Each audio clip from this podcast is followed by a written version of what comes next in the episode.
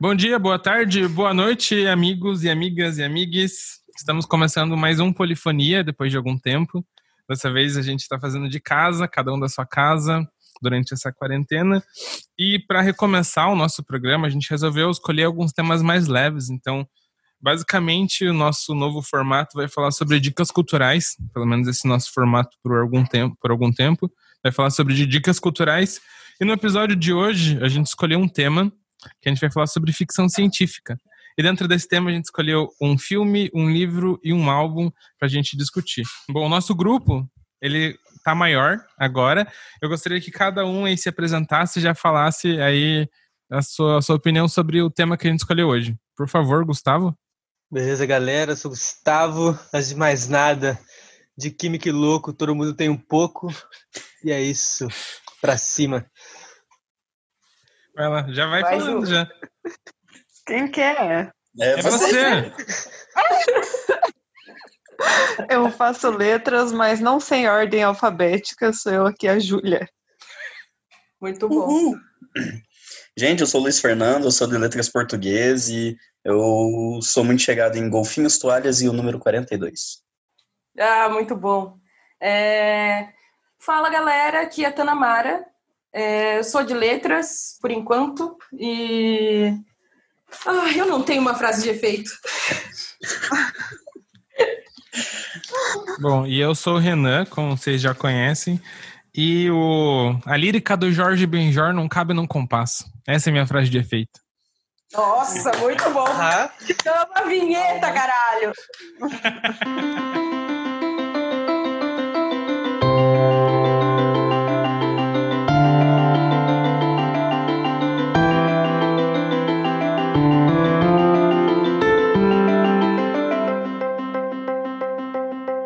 Então vamos lá, pessoal. A gente.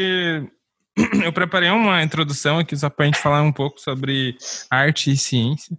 Que a arte e ciência hoje em dia uh, parece que são coisas opostas, né? Mas nem sempre foi assim. Em algum momento na história da, da filosofia, as duas coisas estavam juntas, né? Desde a Grécia Antiga até o Renascimento. Então a gente tem, por exemplo, Aristóteles, que ele, ao mesmo tempo que ele falava sobre poética, ele também falava sobre biologia no Renascimento a gente tem, sei lá, alguns, algumas pessoas como Leonardo da Vinci, que ao mesmo tempo que ele era pintor, também era engenheiro, mas parece que com o tempo essas coisas foram se separando, então parece que o, as áreas do conhecimento foram cada vez mais se dividindo, as áreas do conhecimento foram se dividindo, e parece que as duas coisas estão em campos opostos. E a ficção científica é um desses lugares onde essas duas coisas voltam a se encontrar.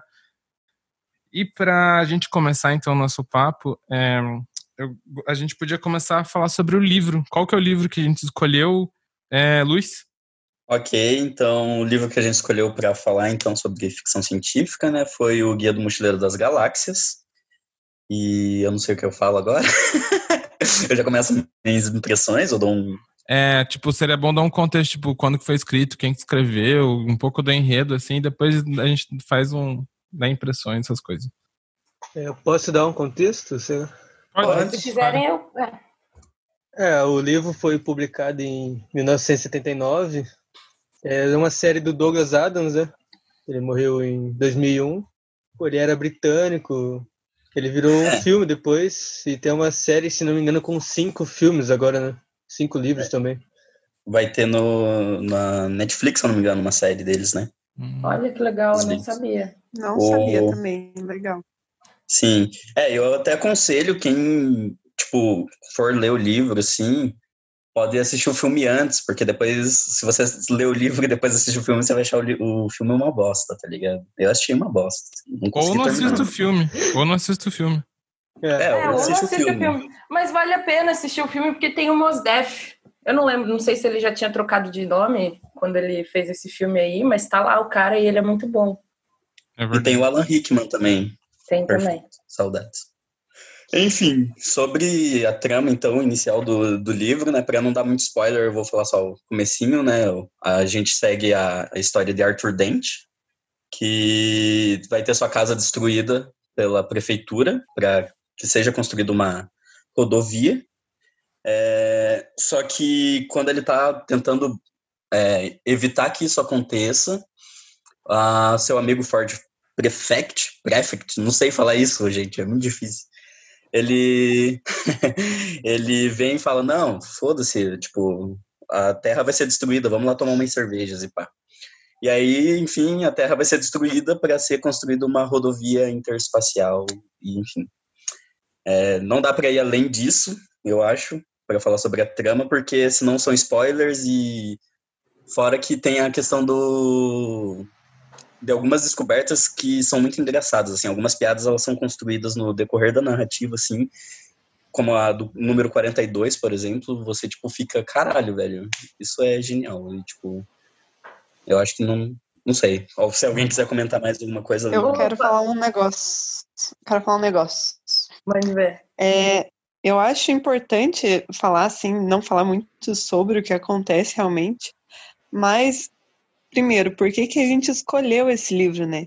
É porque ele é muito engraçado. Tipo, tem momentos que você tá lendo que você tem que parar de ler só para dar risada do negócio, porque tipo, ele é muito engraçado. É uma leitura leve, tem muita crítica também. É tipo perfeito para quem gosta de ficção científica, para quem não gosta, para todo mundo. Ele é curto, ele tem 180 páginas. E todos os livros da série têm mais ou menos 200 páginas. É, tipo, são curtinhos, fáceis de ler e é divertido, assim. E para você que está na dúvida se você lê ou não, eu recomendo você ler as duas primeiras páginas, que ele já começa com uma tirada muito boa.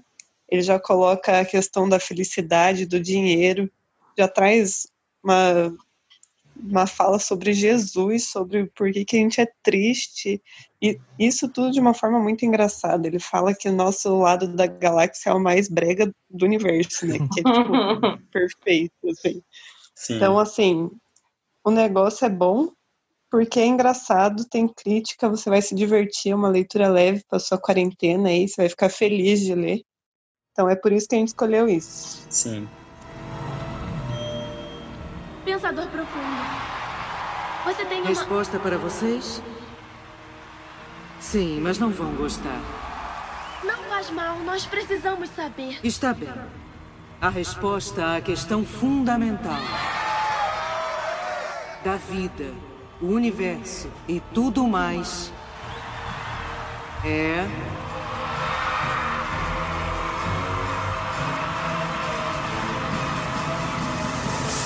Quarenta e dois. Deixa eu perguntar para vocês. O Mochileiro foi o primeiro livro que vocês leram de ficção científica? Não. Qual foi? Qual foi o primeiro livro? Não, pera, eu acho foi. que foi, porque Star Wars não é ficção científica, né? Ih, mas Star Wars é filme. Não, mas tem os livros de Star Wars. Ah, mas saiu depois, né? Star Wars? Eu li. Eu li. Nerds. eu, eu perguntei se esse foi o primeiro sci-fi que vocês leram, porque foi o primeiro que eu tive contato. E sem saber que era sci-fi, sabe quando você vai procurar alguma coisa para adolescente, assim, ou pré-adolescente, né? Apareceu isso e aí eu lembro que eu peguei um, eu peguei só um mochileiro mesmo, que era um livro, e aí levei para casa. E eu tive essa impressão. A princípio, eu lembro que eu era bem bobinha, assim, quando eu li esse livro a primeira vez. E eu fiquei, eu tive um estranhamento, que eu não conseguia é, saber se eu podia rir das coisas que estavam lá, ao mesmo hum. tempo é, tinha um, um, teor assim sério, mas era engraçado, é um humor assim diferente para galera. Então se preparem, né? É o famigerado a... humor inglês. Isso, exatamente. Uma coisa que eu achei muito engraçada que eu vi é, já tem uns anos, né? Que eu perguntei quando quando o Luiz falou aí do número 42, eu lembrei que é, o Google, quando você digita certas palavras ali, ele dá a resposta 42 para você. Uhum. então, depois que vocês é. lerem esse livro, vão lá e vocês vão saber qual é a frase que tem que ser digitada no Google. E aí vai aparecer a resposta.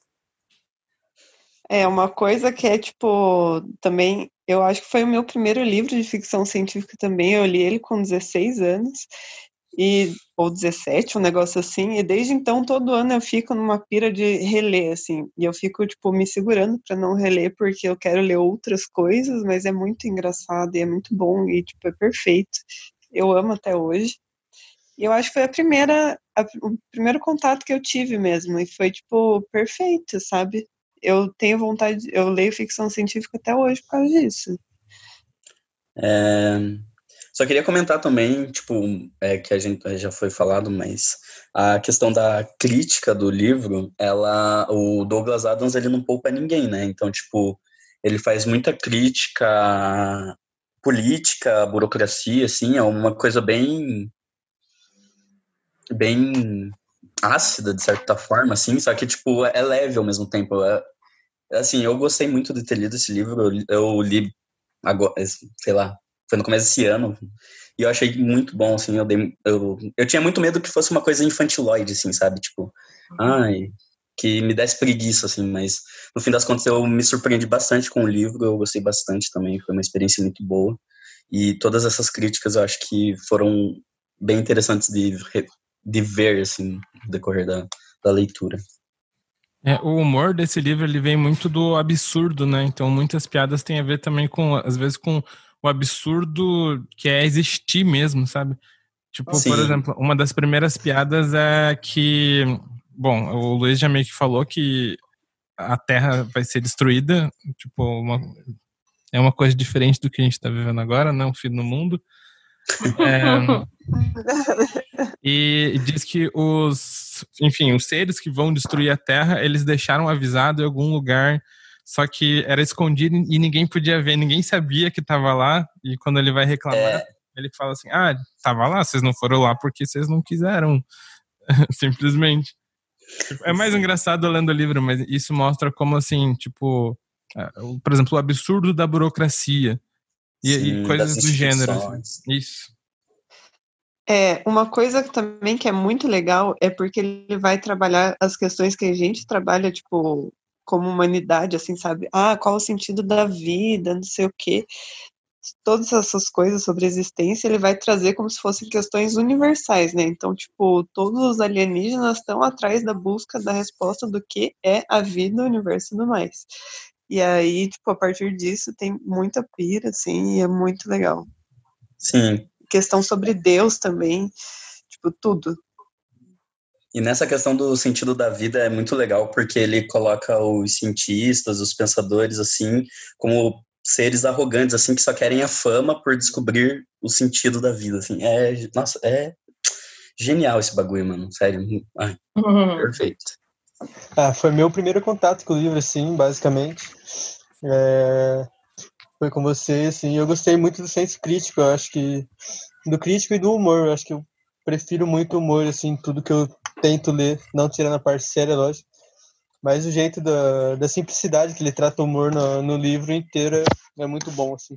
É o que prende muita atenção às vezes, tal. Você achar muito chato. Acho que as piadas, o, o jeito que ele trata a crítica com humor vai ser prender muita atenção. É uma parte muito boa do, assim, do livro. Sim, e outra coisa que o livro também traz alguns aprendizados bem interessantes, como por exemplo, o ser humano é o, anima, o terceiro animal mais inteligente da Terra. Hum. Então, tipo, isso é genial, velho. E também sempre carrega uma toalha. Oi? É, sempre tem umas tiradas, assim, tipo, menosprezando, assim, sabe? Que a gente se acha os mais inteligentes, mas na verdade sempre tem uma, uma coisinha, assim. É muito engraçado. Tipo, eu acho que o primeiro livro, ele é tipo, ele é inteiro. Tipo, cada palavra, cada parágrafo, ele é perfeito, assim, sabe? Sim. O segundo, e tipo... o resto também. É, não, mas é que, tipo, o primeiro ele é perfeito, não tipo, ouço. ele inteiro perfeito, tipo, cada palavra. O resto, tipo, às vezes é um pouco mais arrastado. Eu, eu achei, assim, pelo menos quando eu li faz 10 anos já. Mas o primeiro livro, é, tipo, perfeito, assim, não existe um parágrafo, assim, que você mudaria. E eu tenho uma curiosidade sobre esse livro, que ele começou como um programa de rádio. Então, o, ah, verdade. o rapaz lá, o escritor, ele era um, uma espécie de podcaster de storytelling. Olha só. Mais um motivo para ler esse livro. Exatamente. Ou para se tornar um podcaster. e outra curiosidade é que é, na minha pesquisa eu só vi que lá no Reino Unido, no dia 25 de maio, eles fazem o Dia da Toalha em homenagem ao Douglas Adams e ao livro, assim, tipo... Então... Rola, rola aqui no Brasil até, às vezes, a galera fazendo uns concursos, assim, é, nerds se juntam e postam foto na internet com toalhas em situações absurdas, assim.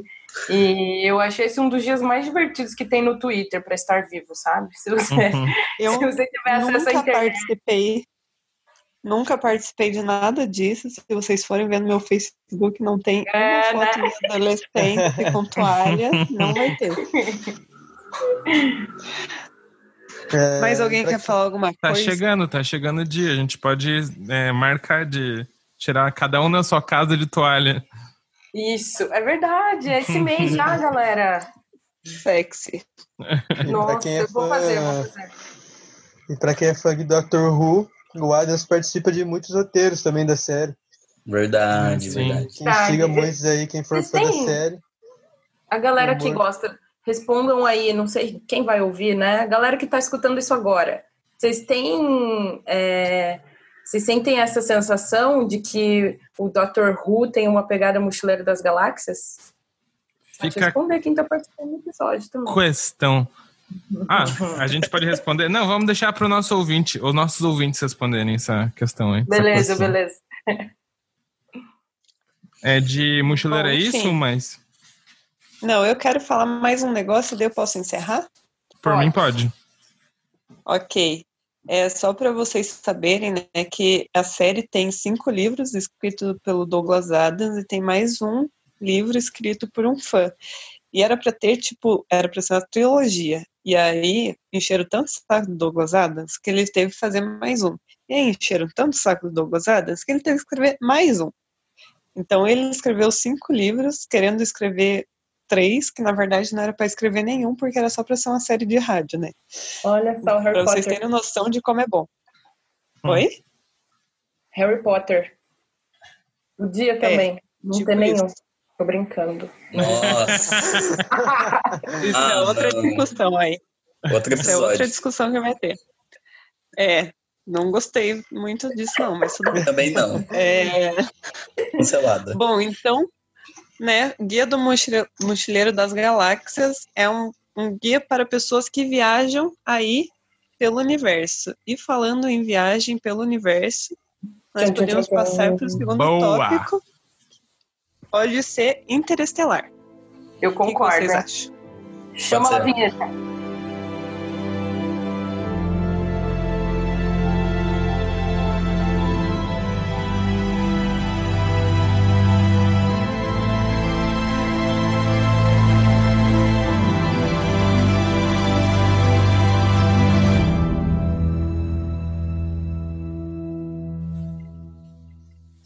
Interestelar, galera. Ai, amiga, Interestelar, então. Segundo, tá? Segundo tópico. Foi mal. O filme que a gente escolheu para vocês verem é Interestelar. E eu já vou começar dando a minha opinião aqui, que é um filme muito bom de ficção científica.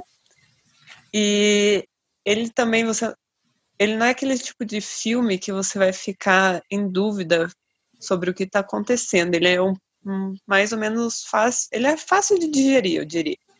E ele é muito bom, ele é muito bonito. E é emocionante também. Eu adoro. E quem falar mal tá errado. Podem falar aí o que vocês quiserem. Quem, vai falar ser o agora? cor? Quem vai Posso, ser o posso? cor? Eu quero ser contra também. Eu não vou ser contra, eu vou ser médio, vou ser moderado. Vai. Vou ficar Então no vai. centrão aqui. Em cima do Em muro. cima do muro. Cancelado, Renan. Não, é que assim, eu acho que a primeira vez que eu assisti esse filme, eu achei ele muito ruim porque eu esperava mais dele, mas a segunda vez que eu assisti, tipo, eu pude, eu já sabia o que esperar dele, eu pude apreciar melhor ele. Eu acho que as coisas que ele faz bem, ele faz muito bem. Eu acho que ele Interstellar nesse sentido, por exemplo, do da a ficção científica, ela serve para especular coisas que a ciência pode fazer no futuro. Então, enquanto a ciência ela vai ficar só naquilo que é que é palpável, né? Tipo, a, a, a, Factual, né? é isso, factual, a literatura de ficção científica e o cinema de ficção científica, eles podem, tipo, né, pirar na imaginação e, e, e, e, tipo, imaginar coisas diferentes, por exemplo, como seria se você entrasse dentro de um buraco negro. Isso, isso veio, veio desde sempre, desde, por exemplo, antes mesmo do Homem e a Lua, já tinha literatura de ficção científica é, especulando sobre isso, como seria, ou, enfim, vários casos como esse. Eu, eu acho que Interstellar faz, faz isso muito bem, tipo, que é especular sobre esses, esses acontecimentos, e eu acho que isso faz Interstellar ser, tipo, um dos melhores filmes de, de ficção científica, assim, dos últimos tempos. Eu acho que o, na questão visual, nessa questão assim de imaginação, Interstellar é, é muito bom. Eu acho que o, o, o, Interstellar também é um cinema de massa, né? Então ele tem uma parte que ele é, ele não poderia ser, ser um, um, um filme só muito de nicho, assim, né? Porque ele também tem que se pagar, né? Porque ele deve ser um filme muito uhum. caro. As pessoas têm que, muitas, muita pessoa tem que assistir esse filme. Então, às vezes, eu acho que a estrutura do filme ele é meio meio, meio basicona, assim, sabe? Tipo, você tem dois personagens pelos quais você tem que vai se importar com ele e é, é a partir da, do ponto de vista deles que você vai acompanhar, é, vai, vai... A jornada, né? É, vai, então, vai... eu concordo. Eu concordo, assim, nesse ponto. Eu acho que, o, que esse filme, ele é muito bom. É, assim, família vai assistir, vai ficar impressionada. Eu lembro uhum. que a primeira vez que eu fui ver esse filme, eu gostei, assim, eu gostei não vou mentir, eu gostei, eu falei assim, nossa, esse filme é bom. É, mas não fiquei hypando igual todo mundo ficou. Eu lembro que quando saiu esse filme foi um marco, a galera ficou muito empolgada e não é para menos. O filme realmente tem uma estética uhum. muito bonita. É, o roteiro também eu acho ele bom, mas o, o dali da segunda metade, esse filme para mim ele é todo começa assim deslanchar. Fora que aparece, a hora que aparece o Matt Damon, nossa senhora, mas aí é hate meu porque eu detesto esse ator, né? Eu não gosto desse ator, gente. Ah, deslanchar no caso de pro ruim, assim? Isso, exatamente. Cai muito, cai muito, assim. E, e, outra coisa que eu não gosto nesse filme é a parada deles ficarem esfregando na nossa cara respostas que você já tem. Isso aí é você tirar que tirar o público para burro, é você achar que a uhum. galera é imbecil, sabe? E eu não gosto desse menosprezo que é, que, sei lá. Mas enfim, Sim eu gosto do, da visão do Nolan, eu gosto que ele conseguiu manter a visão dele, mesmo o filme sendo um blockbuster, assim. E uhum. isso aí me deixa contente com esse filme. Eu gosto, gosto. E Sim. eu gosto da Anne Hathaway, quero fazer esse ponto aqui, essa colocação, hein? Obrigada. ela tendo, tendo sido meio secundária, assim, você não se importa muito com, com, com, o plot dela no filme, mas você tem um apreço por ela ali. Você, talvez isso seja só porque ela é muito boa atriz, e não porque o personagem dela foi bem escrito. Obrigada. É, isso, eu, também, eu também odeio o personagem da Anne Hathaway. Eu não gosto muito do personagem dela. Eu acho é, que é, ele é muito mal, mal criado, mas enfim. Alguém uhum. quer comentar? Sim. Eu tenho mais coisas, mas que, se alguém quiser. Eu quero. Vai lá. Então, eu concordo que é, o visual e a técnica, as técnicas no filme são muito bem feitas, assim, né? Tipo, é, é um filme bem feito. Isso não tem como discordar. Inclusive, até aquele modelo de. de. de como que é? Buraco negro lá que eles fizeram lá foi utilizado depois para outros estudos da NASA, tá ligado? Então, tipo, é foda. Só que eu lembro que na época também, uma coisa que me incomodou foi que falaram, nossa, é o novo 2001, esse filme é muito foda. E, tipo, não, velho. Não tem uh -uh. nada a ver com 2001, assim. Pra mim, 2001 continua sendo o melhor filme de ficção científica já feito, tá ligado? É... Você é purista, Luiz. Você é não, purista. Não, sou purista. Ah, tipo, sabe o que eu acho? Eu não acho, eu não acho. Sabe o que eu acho? Pelo amor de Deus, ah. Sabe, sabe o que eu acho? É que 2001 eu não entendi nada, então por isso que é bom. E, é, Interstellar eu entendi tudo, eu achei não. ruim. Não, não. É, se eu conseguir entender, esse filme Faz não sentido. é bom. ok? Nossa, 2001 é muito bom, Tanamara. Sinto muito de falar isso. Não, é bonito, mas eu não entendi nada. Para, não fui eu que disse isso, tá maluco? Tá. Mas, gente, eu tô tentando emitir uma opinião aqui, por favor. Vai. É, mas me incomodou muito na época, porque queriam comparar, tipo, os dois filmes, sendo que, tipo, as propostas são totalmente diferentes, assim, eu acho. É, e, como a Tanamara disse, eu acho que é só ladeira abaixo, assim, do, a, do da metade do segundo ato para frente, porque começa a ficar muito episódico, assim, as coisas, sabe? Tipo, ah, beleza, passei por um problema aqui nesse planeta, agora vou para o outro e vou passar outro problema lá, e agora eu vou para tal lugar que eu vou passar um outro problema. E é muito episódico, assim, tipo, não tem uma fluidez narrativa, assim. Eu acho que o primeiro ato ele é perfeito, assim, na construção de, de, uma, de, um, de, um, de um planeta acabando e tudo mais. E, tipo, dá pra ver que as coisas continuam normais, só que ao mesmo tempo tá, tá tudo indo água abaixo, né? Agora. Água abaixo não, poeira abaixo, né? Poeira abaixo. Mas o problema daí é que quando eles estão no espaço, sim, o filme se torna muito travado, parece, assim. Não é uma coisa fluida, assim, que você, tipo, vai junto, sabe? O, a, a última cena. A última cena não, Eu mas. odeio. o- é péssima, velho. Nossa, é muito ruim, porque, assim, a história. É uma história de amor entre pai e Você filha. vai dar spoiler? É, Não, não vou dar spoiler, só vou comentar uma coisa, né? Que. É, Mas, esse é o mas- plot. Esse é o plot, É, ó. esse é- o plot é, esse, é, um- é uma, é uma História de amor entre pai e filha. Isso. E aí, assim, o mundo tá acabando. Nos Estados Unidos, a única coisa que sobrou é milho para plantar. As pessoas, elas não têm mais profissões. É, a gente não tem mais é, esse apreço pelo futuro, assim, porque não se sabe se vai existir um futuro. Então, tanto que rola aquela situação do moleque ser fazendeiro e tal, e Sim. nananã. E a menina foge um pouco desse plot porque ela é muito curiosa, assim como o pai dela foi. E ele é um cientista, né? Um engenheiro, no caso. Sim. Mande ver, Luiz.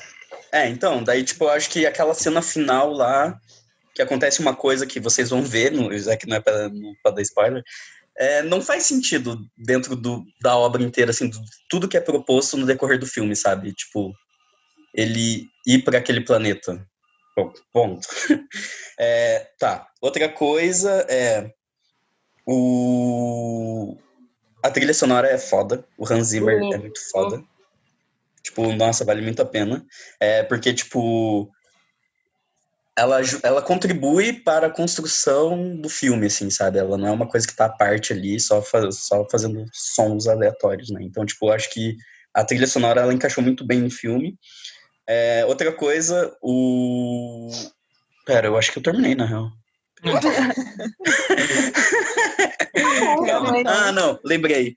A Anne Hathaway, velho, eu gosto dela, eu acho ela uma excelente atriz, mas esse filme, é, não, ela não devia estar ali, assim, é uma... Mas esse filme não favoreceu ela, o personagem dela não favoreceu ela. E ela Não, ainda conseguiu foi, mas- resgatar esse personagem aí, porque ela é fodida. Essa mulher é Pelo atriz. amor de Deus. Uhum. Só serviu pra Diferente gerar do um Matt conflito, Damon, Porque a porra do Matt Damon nesse filme, naquele outro Perdido em Marte, que é mais que ele fez? Meu, ele é a mesma pessoa, ele tem aquela é. cara de. Ele, eu, eu acho esse homem insuportável. Não, eu concordo Ah, que o para. filme não favoreceu, mas, tipo, ela também não tava, parecia não estar empolgada, assim, sabe? Tipo, Não, discordo. Ah, mas eu quero vamos- discordar de mas- tudo que o Luiz falou. é, Ai, a Júlia, Júlia é fan, fangirl. Oi? A Júlia é fangirl de, de Interestelar. Ah, não, tudo bem. Mas só para finalizar, eu acho que a resolução dos problemas do filme foi a coisa mais estúpida que eu já vi, assim, no cinema, de verdade. Nossa senhora. Nossa Tipo, senhora, Não. Luiz. ai, a não, força tem do amor, caralho, hein? Sim, Tesão. Amigo, Deus. amigo, oh, mas peraí, sobre isso eu tenho um ponto. Eu, eu entendo também isso que você está colocando e eu concordo, mas é que eu achei que você foi muito empático nessa situação, porque o, o começo do filme ali tem aquela tour dele ensinando ela a ler o código binário, fazendo toda um- uma situação diferente da forma como ele educou o filho dele, inclusive. Sim, eu é acho- o plant payoff, tem, É, mas isso não... que isso, isso dá aval para que o filme se, se, sei lá, se resolva da forma como ele termina ali, né? É que, mas- tipo...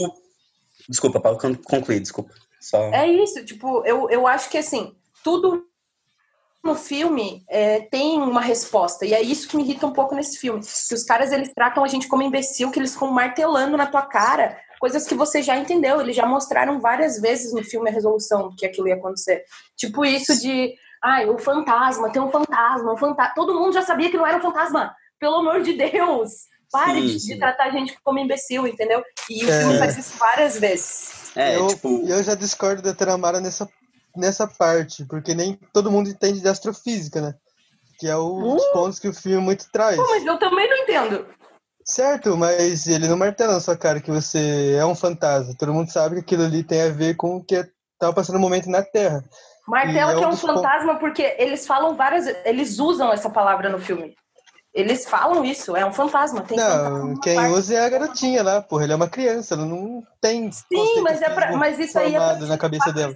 Mas isso é pra te levar pra, pra, essa, pra essa ideia de que o filme é sobre fantasma, entendeu? Não, sim, É. no começo. É eu, bom. eu tive essa sensação no Para, começo, mas. Eu também tive essa sensação no começo, mas além disso, o que ele traz muito à tona é que pode acontecer isso com a gente ao decorrer dos anos na Terra e o que a gente está fazendo para tentar conter isso dos mesmos Uhum. jeitos. Assim Uhum. como outras questões da astrofísica, que é o buraco de minhoca, é, informações relativísticas, que, sei lá, o mesmo ponto que eu cheguei a estudar isso, que, é, que não cheguei a comentar na abertura e tal, é, que fazem um pouco de sentido sim, mas, tipo, viagem na velocidade do tempo, velocidade da luz, né, no caso, como a gente está preparado para lidar com essas questões na Terra agora? Sim. Que eu acho que Não, eu a gente concordo. somos uma bosta, velho. A gente não tá preparado para nada. É, eu concordo com isso também. Eu acho que é, os questionamentos que o filme traz, eles são bem interessantes também. Eu, eu acho o filme bom, tá? Eu tô criticando, mas eu acho ele bom, só pra deixar claro. Mas eu só não concordo com a resolução final, assim, que eu acho que, cara, não, não dá, velho. É tipo um filme que se, se, se, se diz, é, sei lá, tão intelectualmente complexo, assim, pra falar de teoria da relatividade, buraco de minhoca e tudo mais. Pra daí É só chegar numa-. É. Oi? É só pesquisar no Google. Sim, mas é tipo, é pra chegar num final que não tem nada a ver, tá ligado? Tipo, é só, ai, Então, love Eu power, gosto. tá ligado? Eu Então- gosto da hora que, que, que ele volta pra Terra e aí tá escrito lá Estação Cooper e ele fica todo pimpão, assim, jurando que tava fazendo. Pai, salvei o mundo, kkk. E daí a galera olha e fala: Não, amor, não é você, não. quer dizer que ele salvou o mundo, então? Putz, a Tanamara deu spoiler já. Gente, pelo amor de Deus, Interestelar, que ano que é? Pelo amor de Deus, não é possível. 2014. Não, mas, mas é que assim, a gente tá fazendo um negócio pra falar, ô pessoal, assista o filme. É, daí tipo, É, não, ou a gente fala, não precisa assistir o filme, então já, já te conta aqui o enredo. já. Eu vou falar pra vocês, não precisa assistir o filme, ok? não, eu acho que precisa, assim, é um filme bom, gente. Só, só Eu- que eu tem, tem assim. Eu, eu, eu concordo com isso, eu acho esse filme bom. Inclusive, antes da gente decidir que ia falar sobre esse filme, é, eu tava falando sobre ele com, acho que com o Leonardo, não lembro. E aí, beijo, Leonardo. E aí, a gente tava discutindo isso, e eu falei, meu, eu gosto desse filme, eu acho esse filme bom, só que tem isso, isso, isso, isso. Só que o Leonardo, ele realmente odeia esse filme, ele acha muito ruim. Eu tava só dando ali no meio termo, tava, eu tava igual o Hen- o Henrique, não, o Renan tava no centrão ali, tava defendendo, Uhum. fazendo meia culpa. Henrique. Uhum, aham, honey. Pode ser que tenhamos passado tempo demais tentando resolver isso com teoria. Você é uma cientista, Brett. Então me escuta. Quando eu digo que o amor não é uma coisa que inventamos, é. é observável, poderoso. Tem que significar alguma coisa. O amor tem um significado, sim. Utilidade social, integração social, geração de filhos. Nós amamos pessoas que morreram. Qual a utilidade social disso? Nenhuma. Talvez signifique alguma coisa mais, alguma coisa que não podemos ainda entender. Talvez seja alguma evidência, algum ah, artefato de uma dimensão maior que nós não conseguimos perceber. Eu fui arrastada pelo universo até alguém que não vejo há uma década, que eu sei que deve estar morto. O amor é a única coisa que somos capazes de perceber que transcende as dimensões do tempo e do espaço. A Julia levantou Deixa a eu- mão. Eu quero falar. Fala. É, só primeiro que eu acho que daqui a pouco vai cair nossa chamada, mas tudo bem, antes disso eu vou falar mesmo. É, porque essa questão da força do amor salvar tudo Eu posso não falar é antes de você? Eu posso falar antes de você? Júlia. Júlia, a posso... força do amor agindo. Pode, né, Renan? Não, é Já porque me daí... interrompeu, né, porra? Não, é porque eu quero falar mal. Eu quero falar mal e eu quero Ah, que tá. você termine falando bem. Porque a Júlia eu sei que ela vai falar bem. Alguém precisa falar bem, é verdade. Isso, é, exatamente. Daí a gente termina falando bem. É só porque eu queria falar mais um pouco mal, que eu tava falando que o filme ele é tipo, ele vale a primeiro, é, ele vale a pena assistir, né? É, Uhum. E primeiro por conta de- desse negócio que de- as imagens e a especulação científica. Eu acho que a estrutura, o Luiz falou muito mal da estrutura narrativa do filme, mas é aquilo que eu falei, é um filme de massa. E, tipo, ele precisa. Hoje em dia o filme precisa se pagar. Ninguém vai no cinema tanto quanto ia antes. Então, para poder se pagar, ele não, ele não pode ser um filme que seja muito hermético. Wink, wink. Oh. Já pensando é, na próxima um detalhe, é isso. um detalhe. A bilheteria do filme atingiu quase 700 milhões de dólares. Muito dinheiro. Sim. Nossa senhora. E por isso ele tem, ele tem, ele tem uma estrutura de filme que é basicona. Eu, eu, eu comparo é, é, esse filme com um Titanic. Por exemplo, você pega o Titanic que, que é um negócio uhum. muito grande que está acontecendo e você vê esse, o, o filme do Titanic pelo ponto de vista de dois personagens que é com quem você deveria se importar e sentir as dores e, e sentir o risco de tudo aquilo que está acontecendo. Que, porque se fosse só uma questão tipo, ah, o mundo vai acabar ou o Titanic vai afundar, você não consegue ver o rosto desse mundo que está acabando. E esses personagens, eles te colocam o rosto. E às vezes é uma relação meio boba, mas tipo, é uma estrutura de, de narrativa, né? Eu, eu, não, então, eu concordo. Isso... Eu só acho que não é bem desenvolvida. É, não, ela é uma basicona, porque é cinema de massa, né? E eu, eu, isso eu choquei, assim, sabe? O final também, ele, tipo, ele, ele dá muita resposta. Tipo, acho que ele poderia ser, deixar mais coisas em aberto, mas, tipo, tudo bem, é sabe? Ele poderia ser um filme melhor, eu acho, por, por, conta disso. Mas eu, eu acho que ainda vale a pena ser assistido. O que eu acho muito ruim nesse filme, é que por isso que eu atrapalhei a Júlia para falar antes, é essa questão que eu acho que ele. Ele, ele eu, eu acho que ele se propõe a ser profundo nessa questão filosófica, que eu acho um bobo, muito raso esse negócio do amor. Que, tipo, o amor é a, é a força que vai superar as leis da física. E, tipo, isso, isso sabe parece que é, uma, é, um, é um, algo comum que tem no cinema americano ultimamente, no, no filme do Star Wars. Inclusive, tem uma cena uhum. também que fala sobre amor. E, tipo, parece que o amor. É, é, é ele tem uma força que vai conquistar toda, todas as nossas, as nossas lutas, mas assim, o amor ele tem um limite, né? O que vai, o que vai garantir com que a gente é, é, consiga atingir nossos objetivos é, muito mais forte que o amor é a força do ódio, por exemplo. Eu acho que o ódio ele é muito mais forte que o amor. E se coloca. A obsessão, né? É, eu acho que o amor, ele, é, é, é, essa questão do amor é colocada muito no cinema ultimamente, meio que pra gente, é, pra adocicar a gente, sabe? Então, sempre que se propõe entre você escolher o amor e o ódio, você, você, você tem que escolher pelo amor. O amor é aquilo que vai construir pontes e vai fazer com que a gente. É, isso é um desvio moral também, né? objetivo. né? É, e, Eu acho isso... que isso também é um desvio moral. Primeiro que, que final feliz vende, né, gente? Imagina se tivesse dado tudo errado. Ia ser tipo um filme sobre uma, sei lá, uma operação, uma viagem no espaço que não deu nada certo. Para a gente ia ser bacana, porque na maioria das vezes a gente tenta fazer coisas e não dá certo. A ciência é pautada por isso, para coisas que deram errado, e assim a gente vai eliminando elas para saber aquilo que é o correto. Mas aí não ia vender, simplesmente. É um filme que precisa se pagar, como o Renan estava falando. Outra coisa só que eu quero pontuar antes de acabar, que não tem a ver com amor, é que no final do filme a gente chega lá na estação, tá todo mundo vendo que, nossa, que legal, o planeta está salvo. E aí não tem uma pessoa preta naquele lugar, gente. Não tem, não tem. Isso aí me irritou, hein? Não muito, mas me irritou também. Só queria fazer esse adendo. Vai lá, Júlia. Defenda, defenda o hum. amor. Obrigada, meu amor, por me deixar falar agora. Não, é só porque eu queria, que, você, eu queria que você defendesse, que a sua, a, a sua fosse a versão final. Tá, então eu vou, eu vou finalizar falando bem e já vou passar para a próxima antes que acabe a chamada, que acho que vai acabar em breve. Eu quero fazer uma pergunta para o Gustavo antes de passar para a próxima. Oh então faça pergunta. Tá, vou, já vou aproveitar então. Você que é da física e estuda essas coisas, é, tem um momento do filme que eles vão encontrar um planeta que fica perto do buraco negro, né? E, e até tipo um, gera uma situação interessante. Eles eles ficam um, eles ficam acho que pouco tempo no planeta, mas é, o cara que fica na nave, que fica fora da, da acho que da órbita desse planeta, é, ele envelhece enquanto eles não envelhecem. Isso é tipo uma situação interessante e tal gera um, um dramazinho ali, mas faz sentido é, com que, tipo, se pensa, você pensasse como um cientista.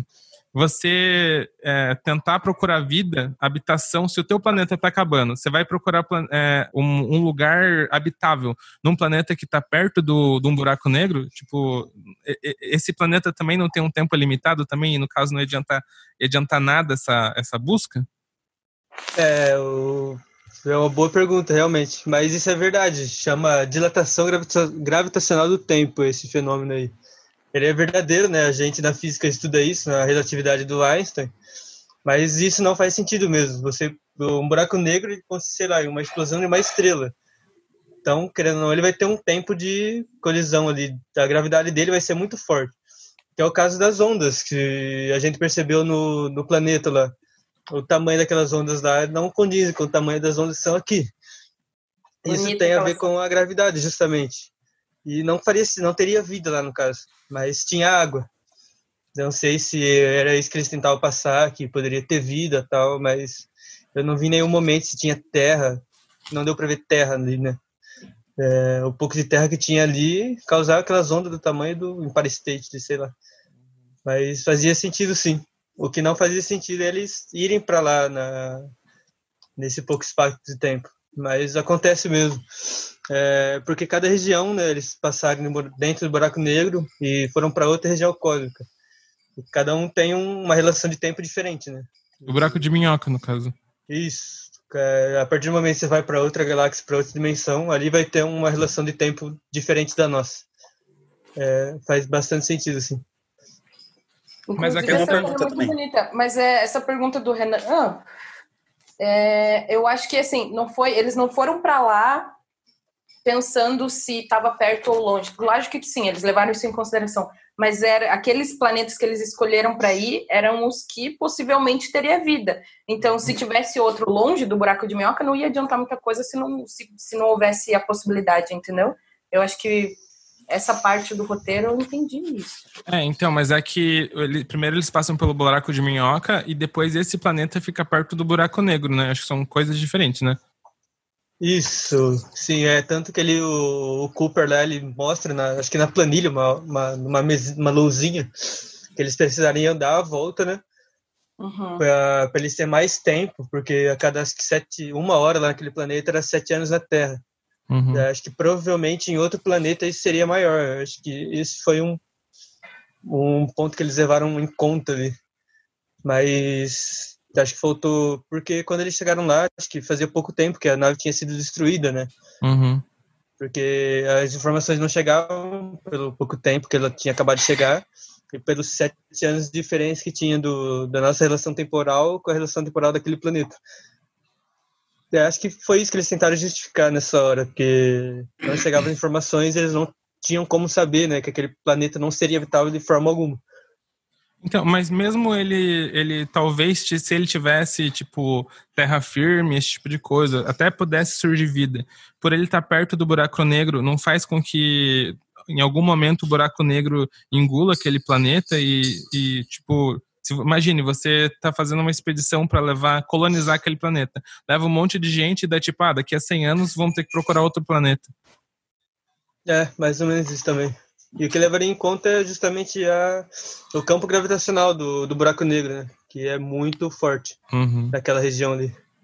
Uhum. De uma hora ou outra ali acabaria afetando muito a vida ali, o, um abalo sísmico, por exemplo. Uhum. Muitas dessas coisas iam acontecer. Por um campo gravitacional ser muito forte.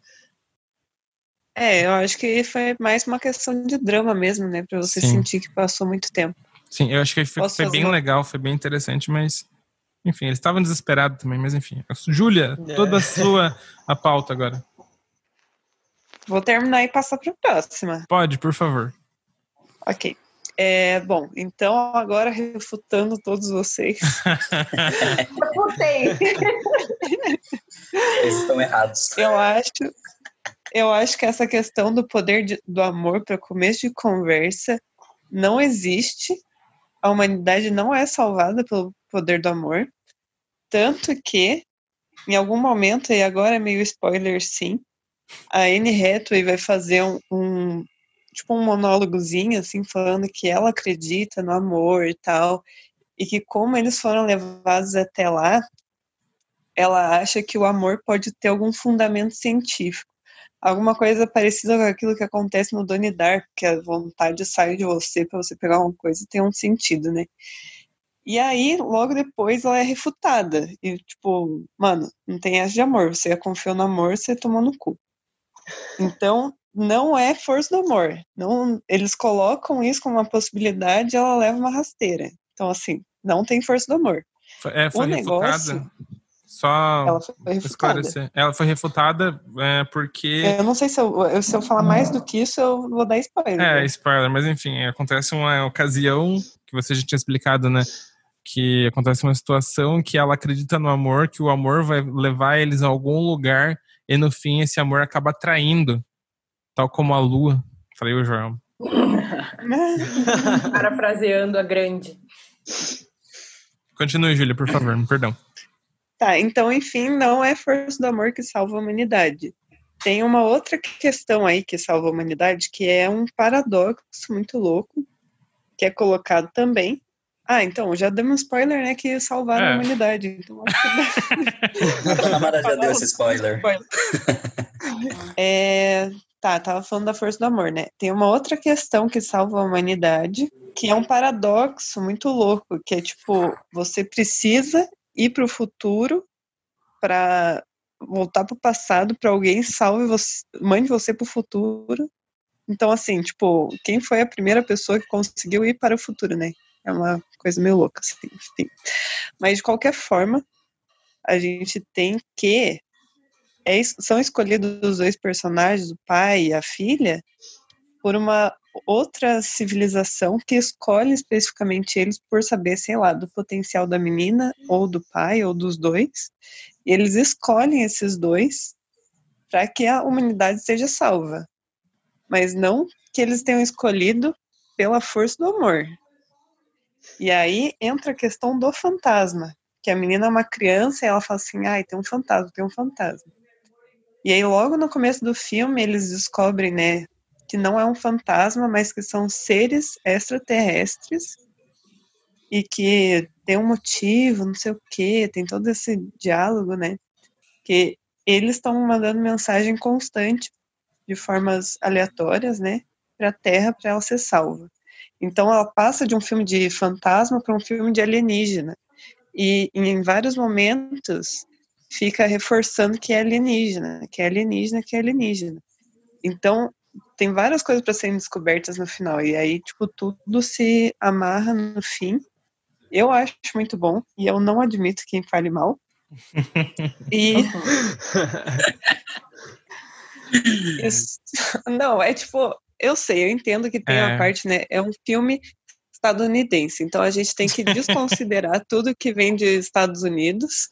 Claro que vai ser, tipo, mano, acabando a humanidade, tá ligado? A nave espacial tem bandeira dos Estados Unidos, é o mundo inteiro é os Estados Unidos, sabe? Tipo, ai, tá bom. É, várias coisas assim, bem idiota. Ok. É, do tipo, seja amável, não seja revoltoso, tudo bem, sabe? É, desconsiderando tudo isso, que a gente já sabe que tem que desconsiderar vindo dos Estados Unidos, é um filme muito bom. E agora, vou passar, se vocês me Não, permitirem. eu só tenho uma coisa pra falar, é que Júlia é presidente do DCE, então ela representa todos os estudantes da UTFPR, então a opinião dela representa todas as nossas opiniões e é isso que deve ficar É. pra vocês. né? Eu acho que não, hein? Representativa é isso, né? Democracia representativa é isso. Não sei nem porque deixei vocês falarem, gente. Você tá no sério. governo Bolsonaro e quer falar democracia representativa? Porra, E agredida gratuitamente. Acabamos de perder talvez Ao vivaço. 80% do público da UTFPR que talvez poderia ouvir a gente. Não gostou, faz uma nota de repúdio. É isso.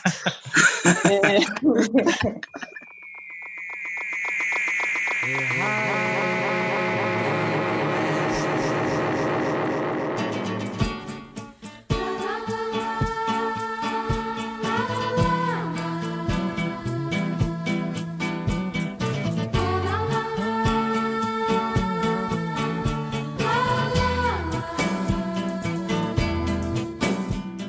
Agora, passando para o próximo tópico, falando de seres alienígenas que ou extraterrestres, etc., que ajudam a humanidade, a gente vai passar para o nosso álbum, Tábua de Esmeralda, que traz toda a questão de a gente herdar uma herança cósmica. Todo um sci-fi esse disco, né? Eu já fiz o meu primeiro comentário. Continua, Tanamara.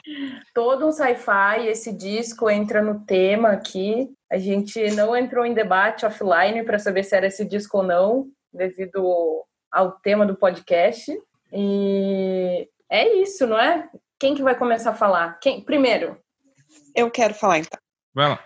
A gente teve uma certa discussão sobre se isso seria ficção científica ou não. E eu, particularmente, defendo que ficção científica é um termo guarda-chuvão, né? Então, dá para encaixar muita coisa nisso, apesar de talvez isso não ser muito certo, mas dá para encaixar muita coisa nisso. E eu defendo Tábua de Esmeralda, porque sim, primeiro, gente, ouçam, é um dos melhores álbuns do Brasil, Isso, assim, com eu diria certeza. do mundo. Com certeza. Tipo, é o, O meu sexto preferido, melhor pela Rolling Stone. o sexto melhor pela Rolling Stones, mas na- no meu coração ele é primeiro. É, ele é de 1974, né? E é do Jorge Ben. Pra quem não conhece Jorge Ben, ouça Tábua de Esmeralda. E aí vai ouvir todo o resto, porque Jorge Ben é perfeito. Bom, enfim, o Tábua de Esmeralda fala sobre o quê? Fala sobre alquimia. A alquimia tem muito de esoterismo? Sim, mas tem muito de ciência também. Segundo a Wikipédia, ok, alquimia é uma prática que combina elementos da química, física, biologia, medicina, semiótica, por Renan que é semioticista, matemática, antropologia, filosofia, metalurgia, arte e só depois vem espiritualismo, astrologia e misticismo. Se a gente quiser, a gente pode colocar como ficção científica e pronto, misturado com um pouco de fantasia ali, mas tudo bem, entendeu? Então aqui fiz o meu ponto sobre ser ficção científica. falou tudo, falou tudo. Uhum.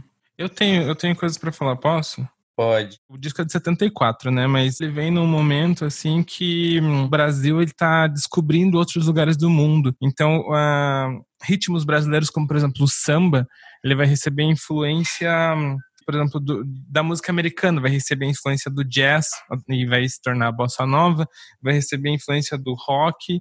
E é daí que o, o Jorge Ben ele sai, né? Ele vem dessa tradição do samba rock, né? Que é essa a levada de samba com uma pegada de rock. Então, eu só queria dizer que essa parada da alquimia funciona muito bem, porque todo antropófago tem um pouco de alquimista também, de poder transformar rock em samba, sabe? Isso que eu acho legal do, do disco, que ele também tem, tipo, vários, vários artistas fizeram isso de misturar rock com samba. Tem os tropicalistas, tem o próprio é, Raul Seixas, que também é da mesma época do, do disco, que ele vai, vai misturar rock com baião, só que acho que vai manter elementos do samba, né, na, na música dele. Talvez por isso, não sei, ele parece ser mais, mais brasileiro que os outros, enfim. Sim, é, eu concordo com o Renan. Eu acho que a melodia de todas as músicas são que bem previsíveis, né? Por mais que ele tenha essa pegada do samba ainda que o Jorge Ben faz com maestria e tal, a banda, você nunca vai saber com qual vai ser o ritmo que ele vai misturar ali junto com o samba.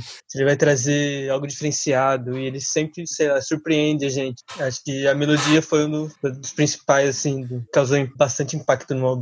Esse álbum vem na mesma época quase do Racional do Tim Maia, né? Uhum. Também tem uma pegada assim, deuses. é, qual era a palavra? Qual foi a palavra que a Júlia usou agora há pouco? Misticismo. Misticismo. Ele entra nessa pira e ele não consegue voltar, o Tim Maia, depois disso, né? Tanto é aquela que ele fica. Leia o livro O Universo em Desencanto. E aí você já entra nessa pegada. Eram os deuses astronautas, qual que é a descoberta do universo, né? A vida em si, amor, enfim. É, eu queria exemplificar algumas coisas do que eu disse sobre essa mistura de, de samba com rock. Primeiro, retomando um pouco o que a Júlia falou, que Interstellar é um filme que pensa o futuro, mas o futuro é sempre estadunidense, né? E como a Tanamara falou, também é um futuro branco, né? E é interessante desse álbum, é quase como se fosse uma space opera em alguns momentos, que ele vai misturar um pouco de, de, de elementos eletrônicos com cuíca, e também vai ter um momento que, ali no, no, acho que talvez a principal música, que é o, o Errare Humano Oeste, que vai ter um violino que vai dar um- uma pegada mais épica, assim, pro, pra música. E alguns elementos tecnológicos também que vai é, é um momento que a tecnologia para a produção de música tá, também está evoluindo então vai ter alguns efeitos sonoros ali por exemplo como o eco na hora que o Jorge Benjor fala das estrelas então vai fazer um eco então tem toda uma atmosfera que ele cria com essa música e eu acho que essa parte é interessante que a gente a gente não sei talvez vocês conheçam também David Bowie que também faz esse tipo de coisa mas você pensar isso com um, sabe, com a levada samba, com a cuíca, sabe? Isso faz isso parecer que o futuro também é brasileiro, sabe? Que bonito isso que você falou, Renan. Obrigado. Momento de silêncio para a gente chorar um pouquinho. Bonito. Achei bem bonito. Luiz, acho que faltou aqui um, faltou um musicista Não, aqui. É, eu acho que foi um dos piores na zoeira. A Julia ia me matar. Trava o quarentena, vai aí. Não, mentira. Opa, a ligação do Luiz caiu, gente. não, gente, eu gosto muito desse álbum, eu, só que eu não tenho considerações muito críticas sobre ele, assim, porque eu. Sabe quando você ouve o álbum esporadicamente, assim, só pra ouvir mesmo? Então, desculpa aí pelo, pelo vacilo. Não, oh, mas bem. esse álbum é aquele, pra galera que não ouviu, só pra dar um tranco pra galera, sei lá, talvez surgiu um, um interesse, assim, é nesse álbum que tem Menina Mulher da Pele Preta. Sim. Perfeito, né? E aí, eu lembro que acho que essa foi a primeira música que eu ouvi dele em rolê, assim, na casa dos outros e tal. E aí, quando eu fui revisitar, eu também não tenho o hábito de ouvir Jorge Benjor, podem me apedrejar agora. é, e aí fui ouvir esse álbum pra gente até falar aqui e tal. E aí eu vi que algumas músicas desse álbum, desse disco, eu já tinha ouvido. É, e aí, pra quem não, não, não tinha ouvido ainda esse disco, ou acha que não vai gostar, sei lá, porque é MPB e rola esse um certo preconceito, assim. Porque eu entendo, a galera da MPB é chata mesmo. Eu não vou discordar de ninguém que diga isso. Então, caso você tenha esse ímpeto de não ouvir devido que a fanbase é insuportável, uhum. escute, escute, são músicas boas. E tem conceito e aclamação por trás do álbum. Sim. Uhum. É, até o, o Errar e o Mano West tem uma relação. Relação não, né? Mas, tipo, é, tem gente que consegue ver uma relação entre o Sendo Solidão lá, do Melquiades, não sei se vocês estão ligados. Não. Com um trecho da música, que o trecho ele diz mais ou menos assim: e que se pode voar sozinho até as estrelas. Lá, lá, lá, Eu não sei cantar, desculpa, gente. Eu... Não, só recita, só. Foi mal. Mas enfim, é, e que se pode voar sozinho até as estrelas, ou antes dos tempos conhecidos, vieram os deuses de outras galáxias. Ah, ah, ah lembrei agora. Em um planeta de possibilidades possíveis. Mas enfim, isso tipo tem muito a ver com o rolê do, do Senhor Solidão lá, de um personagem chamado Melquiades, que é um cigano, que ele acredita que o conhecimento não está definido pela geografia do homem, assim, alguma coisa assim, tá ligado? Agora eu não vou saber explicar. Eu só pirei um pouco aqui, lendo a letra. Eu não entendi a relação, hein? não, não, amigo. É, eu quero que ele explique. Não tô é porque, zoando. tipo, o Melquiades, ele tem esses pergaminhos no livro, certo? Não sei se vocês já leram. Não.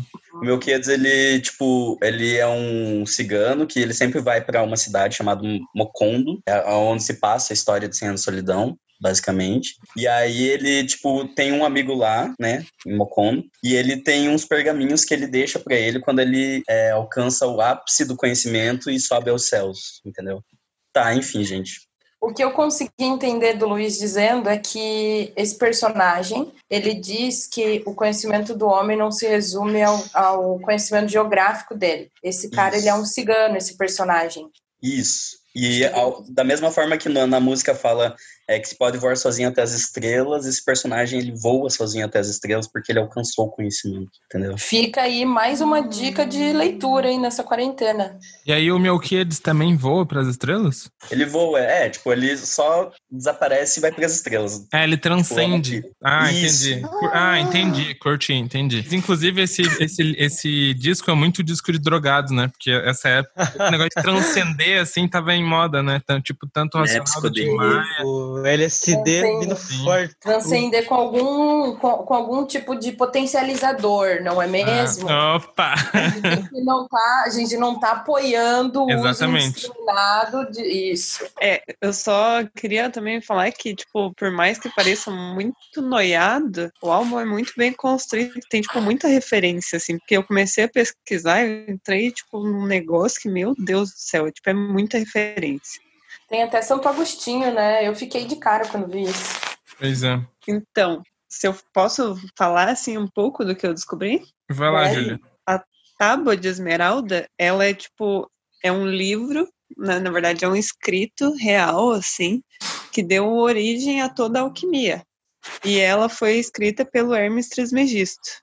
Esse Hermes Trisme- Trismegisto, ele, tipo, não necessariamente é uma pessoa real, né, mas atribuem a ele várias coisas, assim, e tem origem egípcia de, tipo, muito antes de Cristo, e, tipo, tem várias coisas atribuídas a ele. Então é uma parada que, tipo, tem origem no Egito, né, vai longe, e aí ele fala das regras herméticas, que é as regras do Hermes Trismegisto. E pô, a partir disso ele vai construindo todas as músicas, assim. O Homem da Gravata Florida, você vê, parece que não tem nada a ver, mas é do Paracelso, que era um alquimista. O São Tomás de Aquino era um alquimista, entendeu? Então, tipo, é tudo perfeito. E Errari Manoesh traz a questão do eram os deuses astronautas, que se eu não me engano é aquelas teoria doida que os astronautas construíram pirâmides, tipo. Coisa, né? Que eu acho meio bobo. É, que os ETs construíram pirâmide, né? Eles são Isso. astronautas, no caso.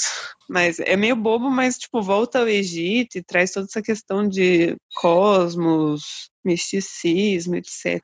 E, assim, simplesmente perfeito, né? Porque ele é, tipo, tem muita referência, gente. E, E, aí, assim, não é só uma parada noiada de, do ritmo e tal. Se você for estudar, tem muita coisa pra ver. É, quem quem não, não, não se importa ou não, sei lá, não tem curiosidade sobre nada disso, não, não gosta de misticismo, não precisa gostar também. Esse álbum dá para você escutar ali, cozinhando, trocando uma ideia com seus amigos, deixando ali no clima, limpando a casa, entendeu? Você pode ouvir esse álbum também despretensiosamente. Não necessariamente você precisa ter um interesse muito grande sobre ele. Assim como assistir o Interestelar e também é, ver o Mochileiro das Galáxias, sabe? Você pode só. É que a arte não precisa ter uma finalidade, né? Aí agora eu tô indo em outro lugar, mas a arte não necessariamente precisa ter uma finalidade. Então, se você não quiser, não precisa, entendeu? Não precisa ter. Assim, eu só tô compartilhando porque eu também sempre ouvi, porque assim, ritmo gostoso, Sim. sabe, etc. Uhum, uhum. É gostosinho de ouvir, dá uma dançadinha até e tal. Mas aí eu falei, ah, vou dar uma lida sobre o álbum, né? E daí eu descobri muita coisa. E, Sim, tipo, sim. parece que o Jorge Ben tem um, um dom natural pra, tipo, falar qualquer coisa. Você der uma lista de nomes esquisitos pra ele, ele vai fazer uma música maravilhosa, Aham. assim, sabe? E aí, em alguns momentos, parece que é isso, assim, mas, tipo, não é. Ele realmente construiu uma parada, que é a literatura hermética, que é do Hermes Trisme- Trismegisto, mas é também aquela literatura que tem, tipo, muita referência em coisinhas que você nem imaginava. Eu vi que ele quase foi embargado por querer falar sobre isso, né? Principalmente naquela época. E quase que esse disco não saiu. E aí o cara, dono da gravadora, se não me engano, ele autorizou e aí apoiou, assim. Senão não tinha saído esse disco justamente pela Uhum. temática dele. Não é um disco vazio mesmo. Sobre essa questão do tema, tipo, ele é tão hermético, isso que a Júlia falou, né? É tão hermético que às vezes parece doido, que você ouve pelo ritmo, mas você não nem presta atenção na, na letra. Porque às vezes ele parece meio. Inclusive, li isso num artigo que eu tava lendo sobre, sobre o, o álbum, né? Estudei, sim, estudei. Que parece aqueles sambas enredo que tipo, eles tentam encaixar uma história.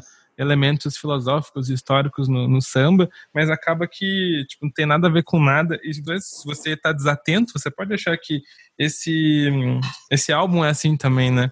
Mas ele tem todo esse, esse conteúdo, assim, se você for por trás, o hermetismo é justamente isso, né? Você ir buscar o que tá por trás dessas coisas, né? E eu queria Ah. falar um negócio sobre o que a, a Tanamara falou também, sobre o, o disco, às vezes MPB ser um negócio chato. Eu acho que esse disco ele é, mui- ele é muito divertido, porque ele parece muito vivo, sabe? Primeiro porque o estilo do Jorge Benjor ele é muito assim, aquilo que eu falei no começo de o Jorge Benjor não caber no. a lírica dele não caber num compasso, você pode ver que acho que a maioria do, das músicas dele nem rima tem. Tipo, ele parece que ele tá improvisando ali na hora que ele tá falando. Tipo, parece muito próximo da fala a música dele. Tanto que não tem, não tem uma métrica certinha, ele vai encaixando uma coisa na outra. Isso parece, esse um quê de improviso, parece que deixa muito viva, sabe? O, não é um negócio meio fechadinho numa caixa, ascético, de, geralmente de álbum de estúdio. Também essa questão de você ver conversa de estúdio para algumas músicas, o próprio disco já começa com uma conversinha. Isso deixa um, um, ar assim de ser ao vivo. E todas essas coisas assim do Jorge Ben faz esse disco parecer muito refrescante. Fora o ritmo que é dançante também. Então ele não é uma coisa chata, não é esse negócio, enfim, ele é muito pulsante assim. Eu falei de um é jeito tipo... pedante, mas assim, ele é muito legal. Não é tipo um Chico Buarque que você vai ouvir, vai Quase meti essa, hein? Meu Deus. Quase Meu mandei Deus. essa, mas eu não quis ser assassinada quando saísse da rua.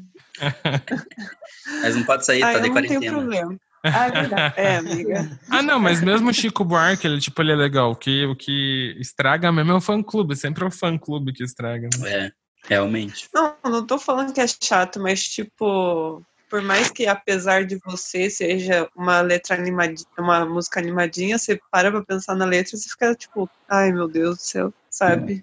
estamos no governo Bolsonaro.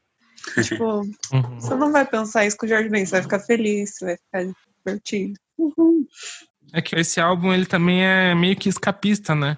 Você pensar que nesse mundo parece que as coisas estão tão ruins que você quer descobrir um outro mundo onde as coisas sejam melhores. Você pode viajar e nesse mundo, tipo, é, esse mundo é, é, melhor do que, do que o que a gente tem aqui. Tem esse lado também né, no Jorge Ben. Nessa que bonito, de... que mensagem de, de paz que você trouxe agora. Só queria falar uma última coisa para fechar o tema, é que eu acho que, hum, que eu falei no começo de literatura e, e ciência, né? Eu acho que a, tipo, o misticismo e mesmo a astrologia, eles cumprem esse papel, né? Tipo, eles, eles são bastante especulativos, então eles imaginam o que seria o mundo e se tudo isso fosse verdade, assim, que não tem nada de factual nisso. É mais literatura do que ciência, é isso que eu quero dizer. Então tem a, a parte que busca ser científica, mas a, a, parte literária, a parte especulativa, ela é mais importante nas, nesse rolê místico, esotérico. Uhum. Tipo, quem for esotérico me perdoa, mas enfim. Não perdoa, não. é isso. É isso, então. Amigos, fiquem em casa. Se for sair só para ir no mercado, mercado, pelo amor de Deus, com máscara, óculos, luvas, voltem em casa, tomem um banho, limpem o chão com álcool em gel. Lavar o cabelo. Boa noite, Bom dia. Se cuidem. É isso, galera. Boa quarentena, aproveitem muito, descubram obras e, sei lá, comentem, não sei se tem um espaço para fazer isso. Isso, Mas, comentem, comentem outro, é, outros, outros livros, outros né? discos que, que, vocês lembraram, discos, filmes, enfim, e coisas que vocês querem que a gente fale também. E é isso. Boa quarentena para nós. Em breve a gente vai estar tá aí. Não, eu ia falar uma vida normal, mas isso é bem difícil uhum. de acontecer. Força, galera. Luiz? É... Ah, eu tenho que dar tchau, né? É. É, valeu, amigos, por escutarem, e não amigos, né, ouvintes. Enfim, é, é, espero que tenham gostado aí das dicas e espero que vocês ouçam nossos próximos episódios também. A gente vai tentar ver como vai funcionar esse formato e tudo mais. E esoterismo nada mais é do que o terraplanismo socialmente aceito, né? Faltou comentar isso, mas é isso, gente. Obrigado por ouvir a gente, é nóis. Eu só tenho uma coisa para falar. Até mais e obrigado pelos peixes. Boa, nossa. Boa. Eu preparei uma no final e outra no começo. Muito bem, muito bem. Foi boa, foi boa, foi boa. De outras galáxias ou de um planeta de possibilidades impossíveis.